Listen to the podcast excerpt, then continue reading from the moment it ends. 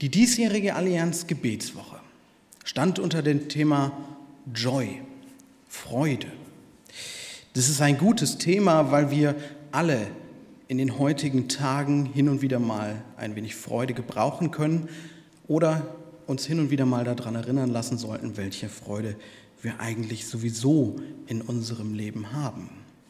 Und dabei wurden in der Allianz Gebetswoche ganz unterschiedliche Aspekte des Themas Freude im großen Ganzen des Themas Glauben und Allianz angesprochen. Freude an der Schöpfung, damit hat die Allianz Gebetswoche begonnen.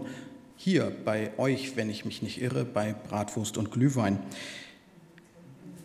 Ein wichtiger Aspekt in der heutigen Zeit und vielleicht sollte ich bei Freude an der Schöpfung darüber nachdenken, mir ein Elektroauto zu kaufen, wenn das Auto im Winter nicht anspringt.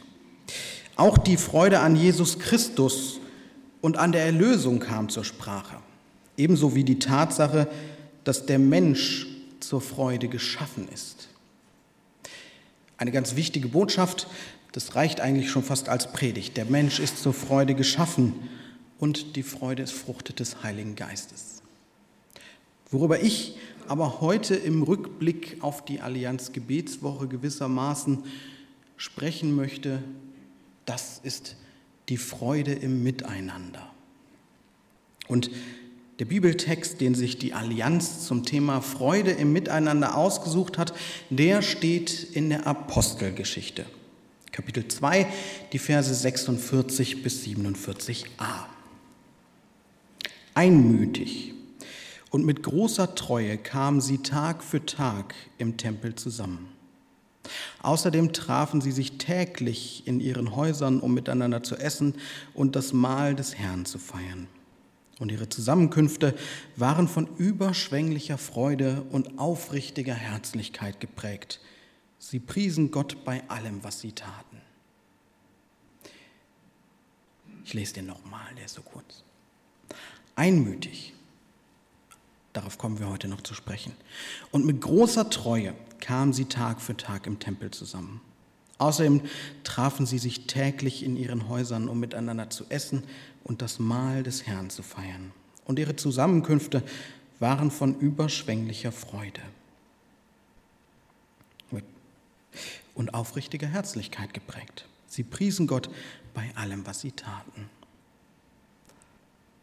Ich bin für diesen Predigtext eigentlich ein bisschen früh dran. Er gehört im Kirchenjahr an eine andere Stelle, weil wir uns hier zeitlich im Neuen Testament nach Christi Himmelfahrt und nach dem Pfingstwunder befinden.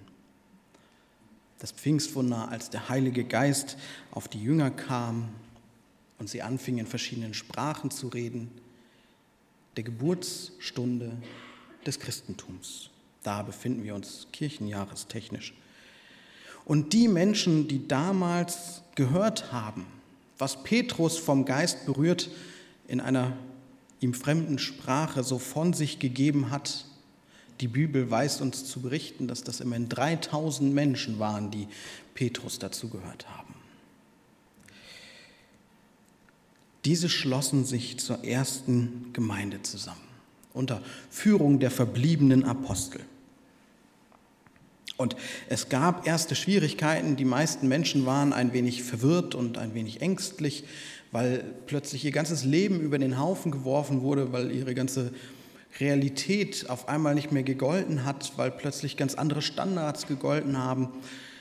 Und die Apostel haben dann jede Menge Wunder gewirkt, damit die Leute wieder ruhig werden und damit die ganze Gemeinde sich zusammenfindet. Und dann haben sie auch das Finanzielle gelöst. Das ist der Bericht über die Gründung der ersten christlichen Kommune, die Apostelgeschichte. Wenige Verse davor, vor unserem Predigtext. Die Menschen sind hingegangen und haben all ihr Hab und Gut verkauft und haben alles Geld in einen Topf geschmissen und aus dem Topf wurden dann alle ernährt. Wir erfahren aus späteren Briefen des Paulus, dass das nicht so ganz gut funktioniert hat, weil Paulus dann in der ganzen Welt Kollekte sammeln musste für die Gemeinde in Jerusalem, weil es aber auch ein wenig mit der Naherwartung zusammenhing. Die Menschen haben all ihr Geld zusammengeschmissen, weil sie gesagt haben, Jesus kommt in drei Monaten wieder. Und wir müssen ja nur die drei Monate schaffen. Das heißt, wir schmeißen alle unser Geld zusammen, leben alle drei Monate davon und dann ist hier vorbei. Die drei Monate haben sich ein wenig ausgedehnt, deswegen ähm, hat das mit dem Geld dann am Ende nicht mehr ganz hingehauen, aber es war die Gründung der ersten christlichen Kommune. Ganz viele verschiedene Menschen. Wir wissen ja aus dem Bericht des Pfingstwunders, dass viele verschiedene Nationalitäten zu diesem Zeit in Jerusalem kamen und dass diese Menschen in dieser ersten Gemeinde also ganz unterschiedlichen Ethnien, Völkern angehörten. Das Einzige, was sie im Vorfeld wirklich gemein hatten, waren, dass sie zumindest mit dem jüdischen Glauben sympathisierten oder ihm angehörten, weil sonst hätten sie sich nicht für einen jüdischen Feiertag in Jerusalem befunden. Und dann lesen wir, dass diese erste Gemeinde sich jeden Tag im Tempel trifft und nach dem Tempel noch in ihren Wohnungen und sie feiern miteinander Abendmahl und Gottesdienst und preisen Gott. Und all diese Zusammenkünfte, die täglich stattgefunden haben, sie waren von großer Freude geprägt und Herzlichkeit. Die Freude an Gott und die Freude im und am Miteinander. Es ist eine wirklich gute Zeit für das Christentum. hätten wir doch da aufgehört. Denn es ist praktisch der einzige Zeitpunkt in der Geschichte des Christentums, in dem das Christentum wirklich harmonisch, perfekt und ohne Diskussion miteinander auskam. Und das wird bald vorbei sein. Zuerst, da treten Einzelne auf, die sagen, wir wollen aber nicht alles verkaufen und alles Geld der Gemeinde geben. Das wollen wir nicht. Wir wollen dazugehören, aber wir wollen nicht unseren Teil beitragen. Später gibt es dann Diskussionen, ob es eigentlich Unterschiede geben sollte zwischen heidnischen und jüdischen Christen und Christinnen. Streit darüber, ob man jetzt Götzenopferfleisch essen darf oder ob heidnische Christen beschnitten werden müssen.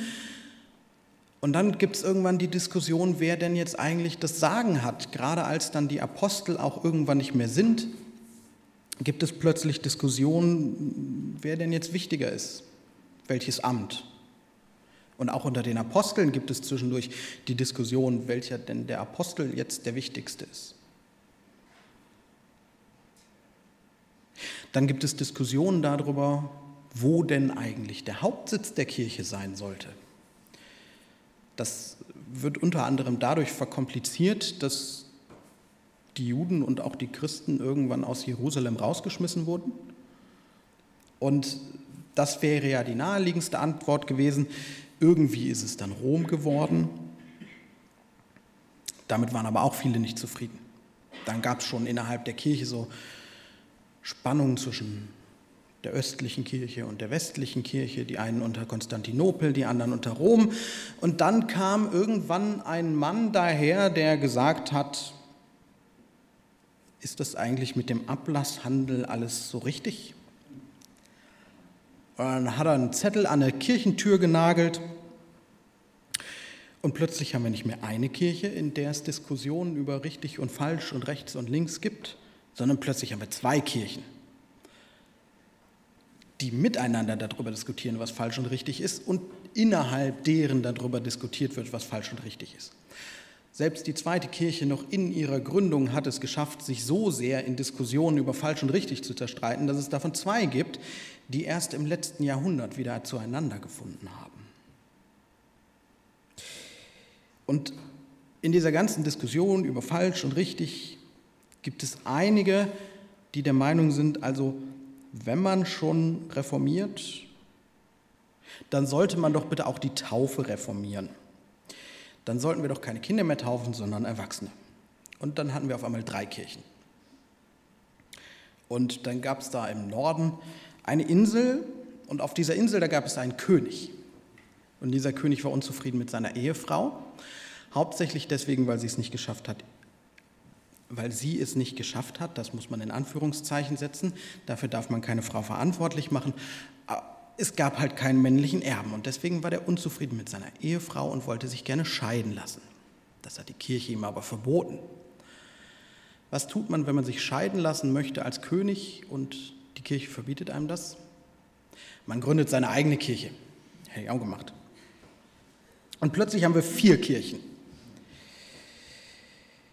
Vier Kirchen, in denen es Diskussionen darüber gibt, was falsch und was richtig ist. Und dann gibt es Menschen in ganz Europa, die sagen, also bei dem ganzen Hickhack, die Menschen, die sind alle nicht mehr fromm genug, die beten gar nicht genug, die folgen den Geboten nicht genug. Wir gehen jetzt alle auf ein Schiff, wandern aus über den großen Teich hinweg und bauen da den frommsten Staat, den es überhaupt gibt. Und dann hat sich da eine eigene Kirche gegründet. Das sind wir so bei fünf. Eigentlich sind es jetzt schon viel mehr, weil es schon jetzt Splittergruppen gibt. Aber um den Überblick zu behalten, sind wir bei fünf. Und diese Bewegung, die da ausgewandert ist, die hat sich dann natürlich auch ein bisschen verändert und ist dann irgendwann wieder zurückgeschwappt über den großen Teich. Zuerst hauptsächlich äh, nach Großbritannien. In Großbritannien ist dann ein Kaufmannssohn aus Farel äh, in Schottland an der, äh, an der theologischen Fakultät quasi von den baptistischen Theologen ausgebildet worden. Und die haben ihn dann nach Deutschland geschickt und haben gesagt, ja, mach mal in Deutschland dein Ding. Und dann hat der gesagt, ja super, ich gründe in Deutschland meine eigene Kirche, jetzt sind wir bei sechs. Und weil die sich aber untereinander auch nicht einig waren, ob man denn jetzt Menschen, die schon als Kind getauft wurden, dann auch in die Gemeinde aufnehmen darf oder ob alle nochmal getauft werden müssen, haben die sich dann nochmal aufgespalten. Das war in Wuppertal-Barmen. Ähm, deswegen haben wir dann EFGs und FEGs. So langsam wird es kompliziert. Und das Ganze ist eine Jahrhunderte währende Reise, bei der aus einer christlichen Gemeinde, in der alle miteinander in Freunde Gottesdienst gefeiert haben, am Ende Hunderte Einzelkirchen entstanden sind. Ich habe mal geschaut, zum Ökumenischen Rat der Kirchen gehören über 360 Mitgliedskirchen.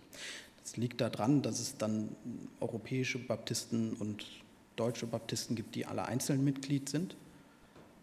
Wir sind es übrigens erst seit letztem Jahr. Ähm, das ist eine Entwicklung, die mich immer ein wenig betroffen macht, wenn ich darüber nachdenke. Dass es da am Anfang eine Gemeinde gab und mittlerweile gibt es allein in Kassel mehr Konfessionen, als ich mir überhaupt merken kann.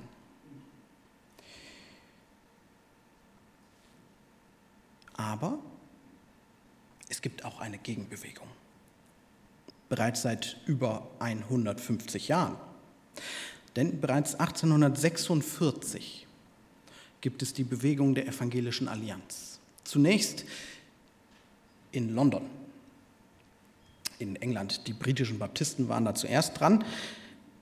Und äh, die haben glücklicherweise auch ein paar Deutsche eingeladen unter anderem den guten, teuren Bruder Onken, so dass äh, die deutschen Gäste dort dann, als sie wieder in Deutschland waren, gedacht haben, das wäre eigentlich eine tolle Sache, wenn wenigstens die evangelischen Kirchen wieder miteinander reden würden. Und das war eine durchaus revolutionäre Idee, mal wieder mit den anderen Kirchen zu reden, weil zu der Zeit gehörten zumindest wir noch zu den Kirchen, äh, zu den Christen, die von den Großkirchen, wie man sie so schön nennt, als Sekte bezeichnet wurden. Und wir waren tatsächlich, also wir Baptisten waren tatsächlich in vielen Ländern des Deutschen Reiches verboten. Die erste Kirche, die erste Baptistengemeinde in Berlin beispielsweise, ist offiziell als Wohnhaus registriert worden, aus dem einfachen Grund, weil man den Baptisten damals verboten hat, Gemeindehäuser zu bauen. Und so wurde dann aber, weil man wieder angefangen hat miteinander zu reden, 1851 die Deutsche Evangelische Allianz gegründet. Eine tolle Sache. Und man arbeitete daran, näher, noch näher zusammenzurücken. 1910 gab es das erste Mal einen internationalen Kongress zur ökumenischen Zusammenarbeit aller Kirchen. Das hat dann noch ein bisschen gedauert, bis man sich geeinigt hatte. 1948 wurde dann der Ökumenische Rat der Kirchen und die Arbeitsgemeinschaft christlicher Kirchen gegründet. Das ist eine Entwicklung, die etwas von meiner Betroffenheit wieder wettmacht, wenn ich darüber nachdenke. Und es ist eine schöne Entwicklung. Wenn ich mit meinen Kollegen zusammensitze, in der Allianz oder aber auch in der Oberzwerener Ökumene, in freudigem Miteinander an einem Tisch sitze, dann empfinde ich große Freude daran. Das macht mir immer sehr viel Spaß. Ich hatte gerade diese Woche Ökumene-Sitzung bei uns in Oberzweren und wir haben viel gelacht, auch wenn es traurige Themen zu besprechen gab. Aber wir saßen da einfach zusammen und auch wenn wir zwischendurch kirchliche Themen besprochen haben und neue Dinge aus dem Vatikan gehört haben von unserem katholischen Kollegen, wir hatten einfach Freude miteinander. Wir haben einfach gemerkt, wir sind alle Christen. Wir haben alle Probleme, die haben wir alle auf den verschiedensten Ebenen, Mitarbeitermangel, Geldmangel, Zeitmangel, mangelnde Zuhörer. Aber in einem da waren wir uns einig. Wir glauben an Christus. Wir leben für Christus. Wir haben unsere Berufung darin gefunden, Christus nachzufolgen und ihm zu dienen. Und das ist so eine schöne Gemeinschaft, wenn man da beisammensitzt und sich freut. Das gleiche in der Allianz. In der Allianz sitzen wir einfach zusammen und denken nicht darüber nach, was uns trennt. Fast ist es dann so, als ob die ganzen theologischen Meinungsverschiedenheiten, die offiziell auf dem Papier existieren, also irgendwo auf dem Papier gibt es Sätze geschrieben von klugen Menschen, die manchmal das Herz am rechten Fleck, aber irgendwie auch nicht haben, die irgendwie sagen würden, eigentlich müsste ich euch jetzt davon erzählen, dass ich ja felsenfest davon überzeugt bin, dass man auf jeden Fall nur Erwachsene taufen sollte. Das tue ich nicht, weil ich persönlich bin der Meinung, glaubt an Christus. Das ist das Wichtige. Den Rest, das ist Papierkram. Das sind organisatorische Dinge. Und ich bin so froh, dass es diese Momente gibt, wo wir zusammensitzen in Allianz und es so wäre, als ob es diese ganzen Diskussionen nicht geben. Alles, was den Raum füllt bei so einer Allianzsitzung, ist hoffentlich die Freude im Miteinander. Die Freude daran, dass wir so schön beieinander sitzen können und miteinander reden können, was vor 200 Jahren noch undenkbar gewesen wäre. Wenn ich über den Titel nachdenke, die Freude im Miteinander, dann hat das für mich zwei Dimensionen. Das eine ist die menschliche Dimension. Das Leben ist dazu geschaffen, es miteinander zu teilen. Der Mensch ist ein soziales Wesen, das erst in der Gemeinschaft mit anderen Menschen gänzlich zu seiner Entfaltung kommt. Glück wird größer und Leid wird kleiner, wenn wir die Möglichkeit haben, jemandem davon zu berichten und unsere Erlebnisse miteinander zu teilen. Warum sonst veranstalten wir beispielsweise Hochzeitsfeiern? Weil wir das Glück, das wir im anderen gefunden haben, was nebenbei auch ein Hinweis darauf ist, dass die Notwendigkeit des Miteinanders, mit den anderen Menschen, die wir auch gern haben, teilen möchten. Wir haben jemanden gefunden, der uns glücklich macht und das wollen wir in die Welt hinausschreien und mit der Welt teilen. Deswegen feiern wir Hochzeitsfeiern. Sonst könnten wir nämlich auch im stillen Kämmerlein unsere Hochzeitsurkunden unterschreiben und müssten es niemandem sagen, weil. Aber wir wollen es teilen, weil der Mensch dazu geschaffen ist, solch freudige Dinge zu teilen.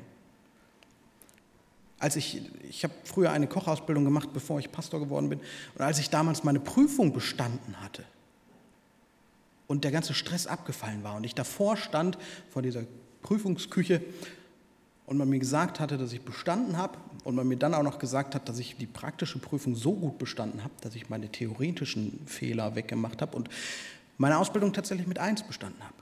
Da war das Erste, was ich gemacht habe, mein Handy zu nehmen. Das war noch vor WhatsApp. Damals musste man für WhatsApp nämlich noch einen Euro bezahlen. Und habe einen Haufen SMS geschrieben. An alle meine Freunde, an alle meine ganze Familie und habe geschrieben und geschrieben und geschrieben. Ich habe es geschafft. Freiheit. Die Ausbildung ist vorbei. Die Zeit der Knechtschaft beendet. Und die Menschen haben sich mit mir gefreut. Da gab es so viele Menschen in meinem Bekanntenkreis, die gesagt haben, oh, wir freuen uns so mit dir. Und es war eine Riesenfeier und alle waren glücklich, obwohl keiner von denen eine Kochausbildung geschafft hatte. Aber sie alle waren glücklich, weil ich es geschafft habe und weil ich das mit ihnen geteilt habe. Und so ist es auch mit dem Glauben. Der Glauben lebt davon, dass wir ihn mit unseren Geschwistern teilen, dass wir unsere Ängste und Zweifel im Gespräch miteinander teilen, dass wir uns gegenseitig unterstützen oder vom anderen zehren, dass wir Zeugnis einander geben, welche Geschichten wir erlebt haben, welchen Weg wir mit Gott gegangen sind. Und gerade das Teilen des Zeugnisses im Miteinander ist es doch, was die Botschaft des Evangeliums überhaupt erst unter die Menschen bringt. Niemand kommt zum Glauben, wenn ich mich in die Fußgängerzone stelle und die Bibel vorlese. Aber wenn ich mich dahin stelle und Menschen anspreche und ihnen Miteinander erzähle, was ich Tolles mit Gott erlebt habe, wie Gott mich auf meinem Lebensweg geführt hat, dann kommen Menschen zum Glauben. Solange wir als Christenheit aber in so viele Konfessionen aufgespalten sind, die sich ja wirklich zum Teil Jahrhunderte geweigert haben, miteinander überhaupt nur zu reden, schließen wir unglaublich viele Christen davon aus, Anteil an unserer Freude haben zu können. Oder dass wir an ihrer Freude teilhaben können, um uns im Glauben zu stärken. Noch dazu kommt für mich, dass wir in einer Zeit, in der die Gesellschaft im Allgemeinen immer weiter gespalten wird, in der so viele Menschen nur noch in Extremen denken und man kein Grau mehr kennt, sondern nur noch schwarz und weiß. Da gehört es für mich zur Aufgabe der Christenheit, dass wir dem Rest der Gesellschaft geschlossen und mit gutem Beispiel vorangehen, dass wir ihnen all das, worauf wir uns einigen können, die Liebe Gottes, Nächstenliebe, Vergebung vorleben, anstatt uns auf unterschiedliche Tauf- oder Abendmahlsverständnisse zu versteifen, die uns vielleicht voneinander zu trennen suchen. Gerade heute ist es umso wichtiger, dass wir Christen als geeinte Allianz der Hoffnung in der Welt auftreten und den Menschen zeigen, dass uns ein Miteinander deutlich besser tut als ein Gegeneinander. Und dann ist da für mich noch der letzte Satz des Bibeltextes. Sie priesen Gott bei allem, was sie taten. Ich empfinde diesen Vers so, dass allein der Zustand, wenn wir Christen in Freude beieinander sind, ein Lobpreis Gottes ist. Es reicht, wenn wir zusammen sind und dabei Freude empfinden dass daraus ein Loblied Gottes wird, allein aus unserem Zusammenhalt, aus unserem Zusammensein. Und letztlich ist es ja das, was im Mittelpunkt unserer Freude und unseres Miteinanders stehen sollte. Gott. Dass wir Gott nachfolgen, dass wir Gott lobpreisen wollen, dass wir Gott in unserem Leben haben wollen. Das ist das, worauf sich alle Christen einigen können. Das bringt mich zur zweiten Dimension des, der Freude im Miteinander, die ich sehe. Die zweite Dimension der Freude im Miteinander ist für mich das Göttliche. Gott ist allmächtig. Ich traue Gott zu, dass er seinen Willen auf dieser Welt auch mit dem konfessionellen Durcheinander, das wir Menschen geschaffen haben, umsetzen kann. Aber dann muss man eben sagen, dass Gott in dieser Welt zum Wirken kommt, nicht weil wir das Christentum in so viele Konfessionen aufgespalten haben, sondern dass Gott zum Wirken in dieser Welt kommt, obwohl wir das Christentum in viele Konfessionen aufgespalten haben. Denn ich kann mir nicht vorstellen, dass das von Anfang an der Plan des Ganzen gewesen ist. Dass als Jesus gesagt hat, Petrus, du bist der Fels, auf dem ich meine Gemeinde bauen will, er im Kopf hatte, dass von diesem Fels ein, eine Lawine ausgeht, die viele Steine ins Rollen bringt, auf denen viele verschiedene Gemeinden gebaut werden. Der Plan war ein Leib Christi. Jetzt haben wir Theologen eine clevere Methode gefunden und sprechen vom übernatürlichen Leib Christi, also dem überirdischen Leib Christi. Da sind alle Christen miteinander geeint. Das ist schon mal gut. Auf theologischer Ebene sind wir sicher, wir sind alle in einem Leib Christi. Aber es gibt halt auch den irdischen Leib Christi, der die irdische Gemeinde ist. Und da haben wir im Moment ziemlich viele verschiedene. Und so denke ich, dass Freude im Miteinander auch bedeutet, dass bei Gott Freude herrscht, wenn wir Christen gesellig und vereint miteinander sind. Wenn wir unsere Zeit sinnvoll damit fühlen, im Miteinander füllen, im Miteinander Gott zu loben und zu preisen und das Evangelium untereinander zu teilen und der Welt ein Vorbild zu sein. Ich denke, dass wenn wir das tun, wenn wir in der Allianz beisammen sind, wenn wir in der ACK beisammen sind, und miteinander arbeiten, statt über Dinge zu diskutieren, die wir dann doch aufgrund unseres menschlichen Verstehens nicht wirklich verstehen, weil sie göttlicher Natur sind. Wenn wir das alles beiseite lassen und stattdessen auf das fokussieren, was uns eint und in der Allianz beisammen sind, ich glaube, dann geht im Himmel eine große Party ab, weil Gott sich dann freut, dass wir geeint sind. Darüber dass wir geeint sind, ist Gottes Freude mit Sicherheit größer, als wenn wir uns in theologischen Disputen auseinander dividieren. Und deshalb möchte ich an den Schluss meiner Predigt eine Einladung stellen. Ich möchte euch einladen, den Allianzgedanken aus der Allianzgebetswoche mitzunehmen und durch das Jahr zu tragen. Begegnet allen Christen, denen ihr begegnet, mit dem Blick darauf, was euch verbindet, nicht darauf, was euch trennt. Lasst uns die gute Allianzarbeit aufwerten zu einer Allianz der Hoffnung, in der wir als Christen geschlossen der Welt zeigen, dass wir eine Botschaft haben, die das Leben zum Besseren wenden will. Dass die Menschen im Allgemeinen immer besser fahren, wenn sie miteinander statt gegeneinander arbeiten. Und ich bin sicher, wenn wir das tun, wenn wir als Christen geeint stehen und miteinander gehen, dann werden wir sie erleben, die Freude im Miteinander. Für uns und für Gott. Amen.